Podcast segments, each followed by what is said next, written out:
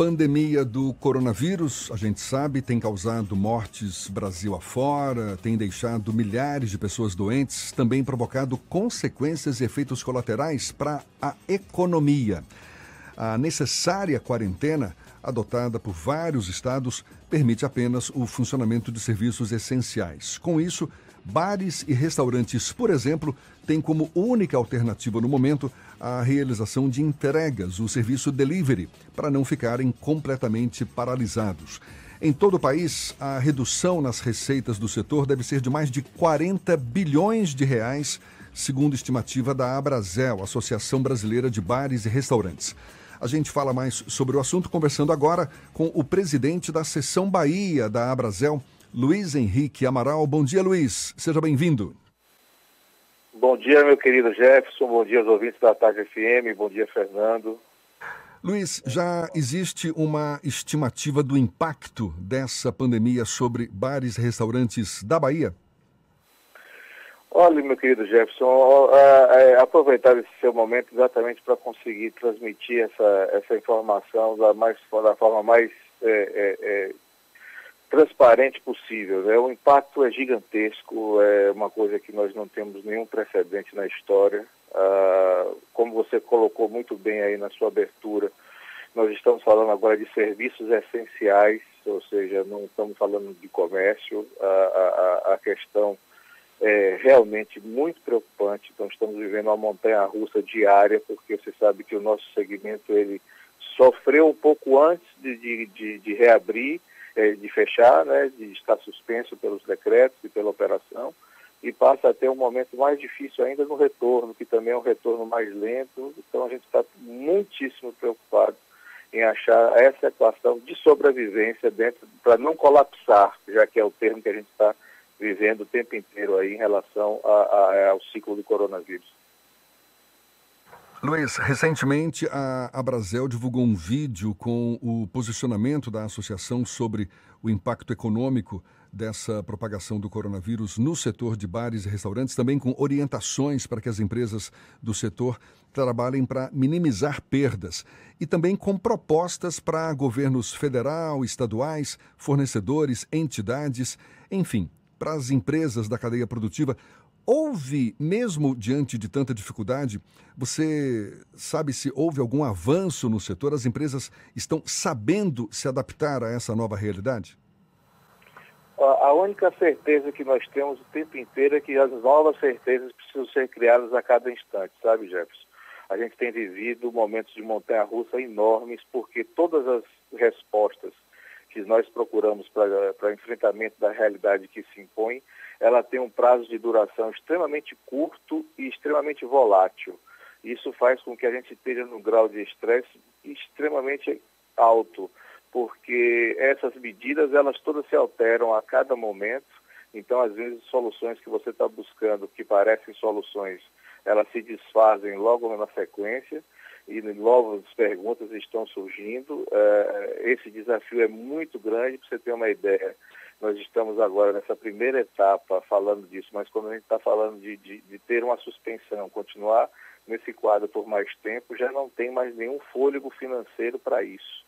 Então, a, o enfrentamento é realmente um sobe e desce muito grande e as medidas que a gente busca a cada instante, elas se revelam, mas logo na sequência também se revela nova pergunta e a gente precisa achar os caminhos.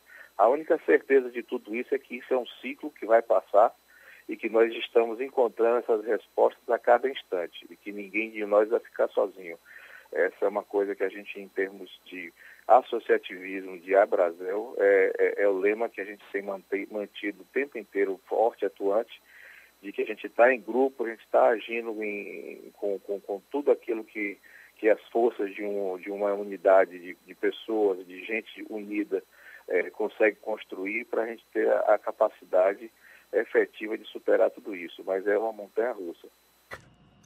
A gente tem falado muito sobre a proibição do funcionamento de salões de bares e restaurantes, mas a prefeitura autorizou o funcionamento de delivery, das pessoas irem até essas, esses estabelecimentos comerciais retirarem o, a, o produto, seja alimento, seja bebida, houve, passa também por um processo de readaptação de todos esses estabelecimentos comerciais para lidar com esse novo momento?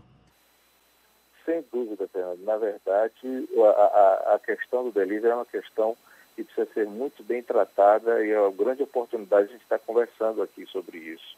Delivery, na sua grande maioria, ela representa atividades paralelas ao, ao nosso setor. Então, tinham, então nós estamos falando aí de, de, de possibilidades que são é, muito pequenas do ponto de vista de resultado. A gente tem alertado, inclusive, muitos para fazerem suas contas e, e, e, e fazerem seus cálculos para ver se você não está sangrando mais do que a gente do que do que deveria, porque são momentos que a gente às vezes a gente tem sido muito é, colocado à, prova nesses, nesses dias de coronavírus nesse sentido. Nós tomamos soluções e encaminhamentos que parecem soluções, quando na verdade aceleram o nosso colapso.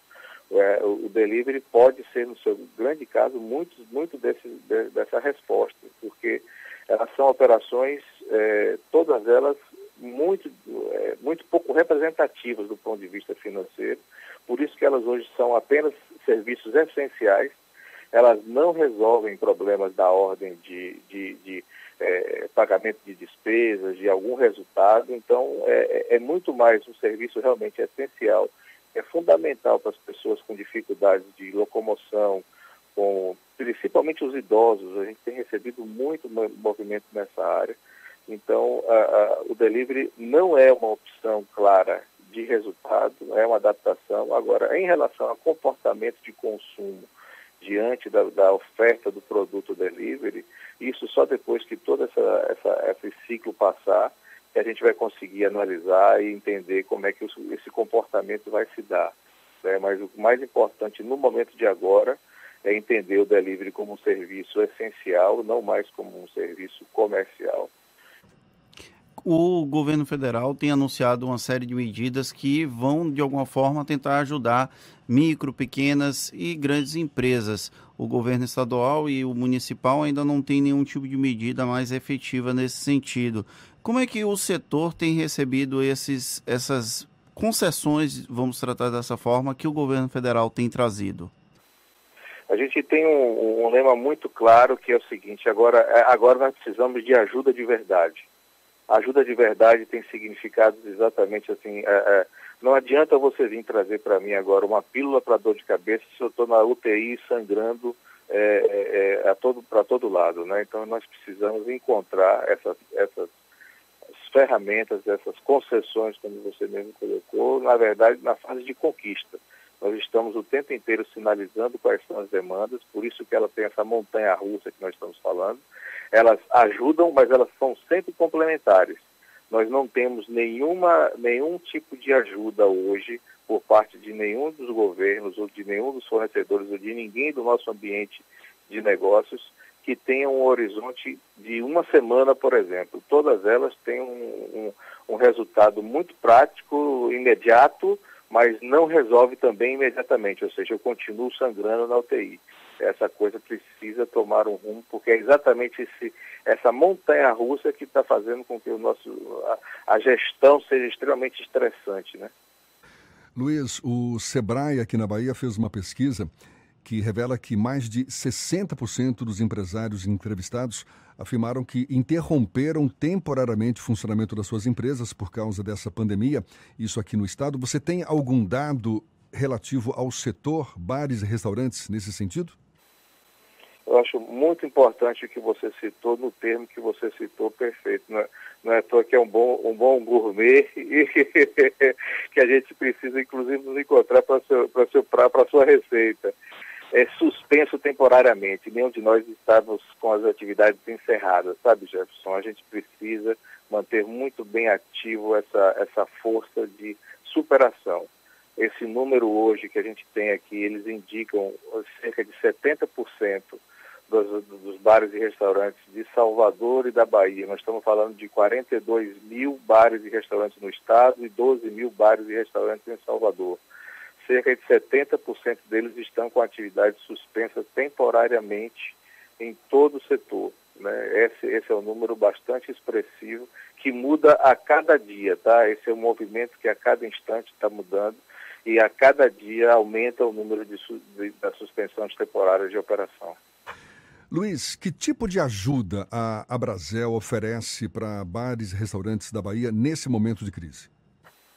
Nós estamos permanentemente em contato. Nós temos um gabinete de crise montado aqui em Salvador, mais cinco gabinetes de crise espalhados pelo Estado. A gente tem é, monitoramento o tempo inteiro sobre isso. A quem tiver do setor de bares e restaurantes, visite o site da Brasel, ba.brasel.com.br onde você tem lá uma página que concentra todo o nosso conteúdo. A gente tem overdose de informação hoje. Então é muito importante essa base de referência. E nós temos também a, a, a, tudo, tudo direcionado lá. Então você pode chegar lá é um, é um ponto focal só. A partir dali você vai ter todo o conteúdo de informação do que está sendo produzido. Nós estamos trabalhando do ponto de vista técnico, nós estamos trabalhando do ponto de vista político, do ponto de vista econômico. Tudo isso está citado numa página só.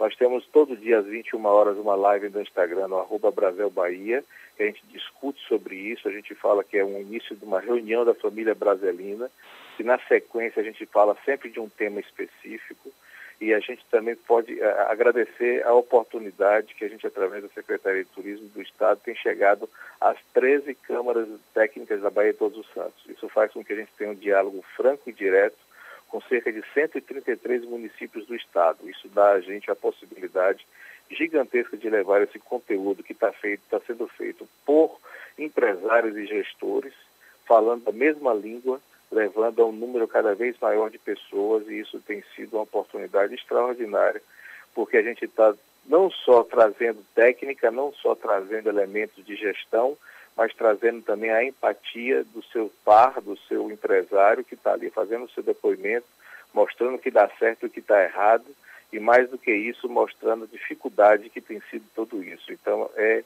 realmente um grande momento de reunião familiar. Luiz, qual a perspectiva que vocês têm trabalhado de tempo para que essa crise passe? Ainda está um pouco imprevisível, mas vocês têm feito algum tipo de projeção para que esse momento seja superado, não só pela Brasil, mas por toda a economia como um todo?